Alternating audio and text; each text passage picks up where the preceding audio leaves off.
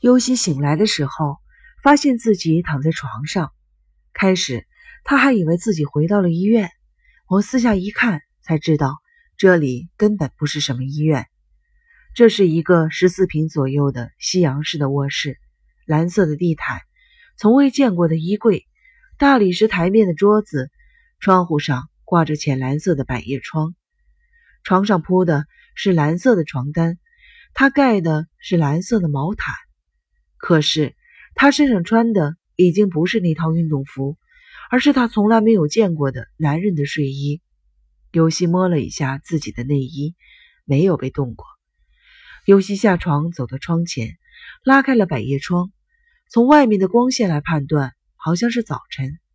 尤西打开窗户，看出这是住宅区的一栋公寓。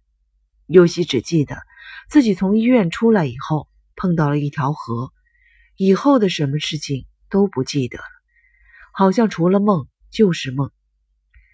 家里有人吗？尤西一边问，一边从卧室里走出来。楼道对面是卫生间、盥洗室和浴室。顺着楼道往左是大门，面朝着大门；右边是跟厨房连在一起的饭厅，有冰箱和简单的碗柜。左边是一个十平米左右的房间，房间里有一张写字台、一把皮椅。厅里没有录像机，没有音响，没有任何摆设，也没有花盆或者是绿色的植物。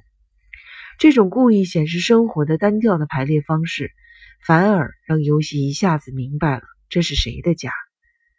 作为书房的那间屋子里充满了烟味儿，厨房的煤气灶周围被烧得焦黑，那是他母亲干烧水壶引起的一场火灾时留下的痕迹。厕所里的架子上还放着护理重病人用的一次性的尿布，但是为什么自己在他的房间里呢？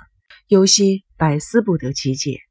突然，尤西想起了自己穿着的那一身运动服。回到刚才的卧室一看，发现脏兮兮的运动服被装在一个大塑料袋里。把手伸进运动服的口袋里一摸，里面的东西没有动过。厅里的电话铃响了。如果接电话的话，也许会给主人带来麻烦。尤西犹豫着，一时没有接。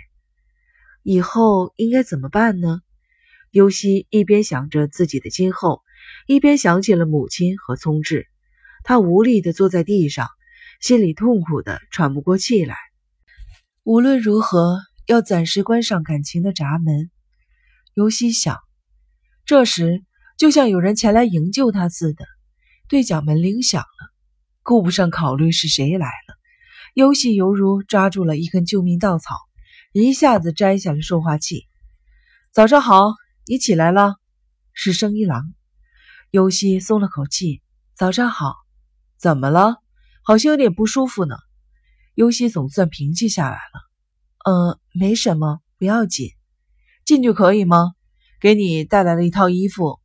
嗯，你等一下，我有钥匙，把衣服放下就出来。是我们事务所的女孩帮我买来的。衣服的大小呢，只是跟他说了个大概，不一定很合适，姑且对付一下吧。谢谢。尤西挂上了说话器，回到卧室里整理床铺和自己身上穿的睡衣的时候，听见生一郎开门进来。身体好些了吗？生一郎问。好多了。尤西一边回答，一边走出卧室。他想见生一郎，见到他会感到心安的。生一郎正在往厅里的地上放那个装着衣服的纸袋，那里边装的是一套做工精细的夏装。听到尤西的动静，生一郎抬起头来。尤西看到生一郎那熟悉的面孔，一下子放下心来，轻轻地吐了口气：“谢谢你救了我。”生一郎不好意思地说：“别这么说，只不过接到你的电话以后去接了你一下。我给你打电话了。”呃，那些话以后再细说吧。不管怎么说呢，你好像已经恢复过来了。生一郎微笑着，心里的一块石头总算是落了地。尤西抓住睡衣的袖口：“这是你的。”生一郎的脸一下子红到了耳根，有点结结巴巴地说：“你那身运动服被泥水弄脏了，我这里只有这么一身睡衣，不过是新的，你别生气啊。以后我把它收起来，不再用就是了。没关系，这有什么？像我这种人，尤西轻蔑地看着自己的身体。像我这种人，我这种人，一个劲儿地重复着。不许你再这么说。生一郎的声音里饱含着真挚的感情。尤西痛苦的抬起头来，眼神正好和生一郎的撞在了一起。生一郎赶紧低下头，不知道运动服洗了好还是不洗好，我就那样把它放在那儿了。没关系，谢谢你。还没冲澡吧？浴室的架子上有毛巾，冲个澡，把衣服换上吧。我过一会儿再来。谢谢你。尤西再次道过谢，把纸袋子拿过来，抱在胸前。可是，你不能在家里待着吗？生一郎疑惑地问：“为什么？剩下我一个人，又得想这儿想那儿的，我受不了。如果我留下来可以的话，我求你留下来吧。”尤西看着生一郎退到走廊里，推开跟浴室连在一起的盥洗室的门，走了进去。听见生一郎走进了厅里，才把门关上。藤条边的架子上有专门为他准备的毛巾和浴巾，使尤西感到生一郎是多么的细心。他把纸袋里的衣服拿出来，放进一个塑料筐里，那是一条长裙和一件半袖衫，还有长筒袜和内衣。尤西抖开长裙看了看，布料又轻又薄，浅蓝色的底儿，印着红色和黄色的兰花。半袖衫是鲜艳的橘黄色。领口开得很大。你们事务所的女孩子多大了？尤西隔着门大声地问了生一郎。二十二岁。生一郎在饭厅里回答：“是个很可爱的姑娘吧？净穿些时髦的衣服，所以我特意嘱咐她尽可能买的素一点。你觉得怎么样？怎么样吗？”尤西既像是在回答生一郎，又像是说给自己听。尤西提起长裙，在自己身上比量着，十几年没有穿过裙子了。中学时代校服是裙子。尤西入学一星期了，一直穿牛仔裤或者是纯棉的长裤。班主任老师批评了他，他也不换上裙子。他不在乎跟大家合群不合群，结果连教导主任都惊动了，把他单独叫过去批评了一顿。尤西接受不了，反问教导主任。又不是在像医院那样的跟社会隔离的地方，穿着校服，又要在街上走，又要挤电车，为什么非要穿这种可能给女孩子带来危险的裙子呢？教导主任说：“这是校规规定的。”尤西则提出疑问说：“规定难道不是为了使人们能够幸福的生活而制定的吗？为什么非要人们牺牲自己？”甚至冒着身体被侵害的危险去迎合那些规定呢？这不是本末倒置吗？教导主任是一位四十多岁的女性，她没有解答尤西的问题，只是微笑着说：“一般女孩子都喜欢裙子，也喜欢被人看吗？”尤西感到了屈辱，他极力地抑制着没有哭出来，向教导主任提出了抗议：“您只看得见多数人的好恶。”却对那些可能受到伤害或者害怕受到伤害的人不管不顾。最后，尤西建议，如果不允许穿自己衣服的话，就定做一套下身是裤子的校服。教导主任笑了，说：“那得多花钱。钱？难道比人的尊严和安全更重要吗？”尤西茫然地看着教导主任的笑脸。教导主任说：“如果你非要这样做的话。”请到私立学校去吧。可是，已经失去了父亲的家庭是没有那个经济能力去私立学校的。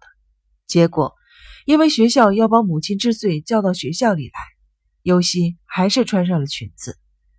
尤西不愿意看到母亲那痛苦的表情，自己忍了。不过，他故意把裙子弄得长长的，里边还穿上了一条长及膝盖的短裤。初中毕业以后。尤西还是到了允许穿自己的衣服的私立学校上高中去了。尤西想着往事，脸上露出了一丝苦笑，放下裙子，打开了装着内衣的塑料袋。穿不认识的女孩买来的内衣，不会有好心情的。而且新买来的内衣，尤西从来都是洗过之后再穿的，现在也只好凑合了。看着洁白的短裤，尤西松了一口气。乳罩也是白色的，而且考虑到合身，特意选了运动时穿用的。伸缩性很强的那种吊带式的，而且还很周到的配了胸垫。由于生一郎就在厅里，尤西脱掉睡衣和内衣的时候，多少感到有些紧张，但没有感到害怕。他拿起毛巾走进浴室，打开淋浴洗了身上，又用男人用的香波洗了头。没有女人到这里来过吧？尤西不由得扫了一眼浴室，都是男人用的东西。而且只有一套。尤西用毛巾把湿头发拢了起来，把水温调高，冲着身子，全身的疲劳就像融入到热水里被冲走了似的。他尽量不去想母亲和聪智，尽量让自己沉浸在愉快里。然而，眼泪还是一个劲儿的往外涌。尤西对自己说：“生一郎在这里，生一郎在这里呀！”总算忍住了眼泪。冲洗着自己赤裸的前胸，尤西感到害羞。他看不起自己的裸体。他的手摸到自己的胸的时候，他的手指触到自己大腿的时候，一种近似于恐怖的感情涌上心头。自己觉得自己很丑恶，想赶紧把身体遮盖起来。尤西马马虎虎地擦了擦身子，浑身是水的走出了浴室的时候。生一郎正在跟浴室连在一起的盥洗室门口站着呢，尤西的呼吸一下子停止了，紧张的忘记了遮盖自己，呆呆的看着生一郎。生一郎也认真的看着尤西，尤西既没有恐怖感，也没有罪恶感，只是默默的等待着，渴望得到承认的激情越来越强烈的冲击着尤西的心灵。可是。究竟应该以什么样的形式得到别人的承认？尤西并不清楚。生一郎的眼神动摇了，可以看出他的内心也很矛盾。终于，生一郎垂下了眼睑，呻吟似的小声的说了一句：“对不起。”关上了盥洗室的门。等等，尤西叫着，却没有发出声音。生一郎的脚步声渐渐远去。尤西身上的力气一下子跑光了，无力地蹲坐在地上，蜷曲着身子一动不动。周围很静，只听得见从身上流下来的水滴落地的声音。双腿之间渐渐汇聚了一汪水。尤西慢吞吞地把手伸进了浴巾。